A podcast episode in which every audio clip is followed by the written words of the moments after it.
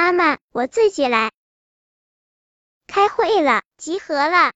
天还没有亮，小老鼠家的客厅里就响起了一阵紧急集合声。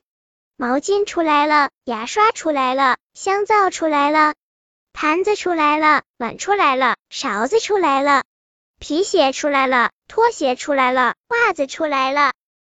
今天我们来召开一个秘密会议。小老鼠的魔法笔站在高高的茶几上，对大家说：“从今天开始，如果小老鼠再要鼠妈妈给它洗脸，再要鼠妈妈给它喂饭，再要鼠妈妈给它穿鞋，嘎吱，鼠妈妈起床了。它打开了卧室的门，呼啦，客厅里的会议立即散了。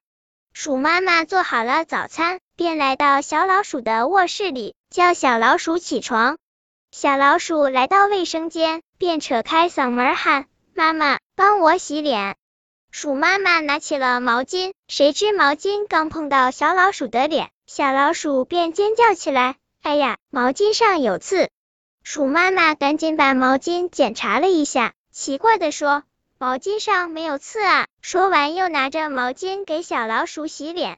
哎呀哎呀，毛巾上真有刺！小老鼠又尖叫起来。鼠妈妈又仔细的检查了一遍，说哪里有刺？我看看。小老鼠从妈妈手中拿过毛巾，一摸，真的没有刺呢。我自己轻轻的洗一洗吧，看会不会刺脸。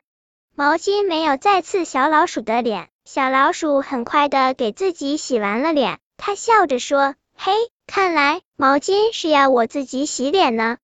该吃早餐了，小老鼠坐到餐桌前，扯开嗓门喊：“妈妈，我要吃饭。”鼠妈妈舀起一勺八宝粥，送到小老鼠嘴里，小老鼠尖叫起来：“哎呀，好难吃，好难吃！”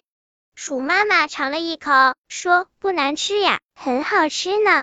看来我自己吃才更香。”小老鼠想起了刚才洗脸的情形。便自己舀起八宝粥送进嘴里，嘿，真好吃！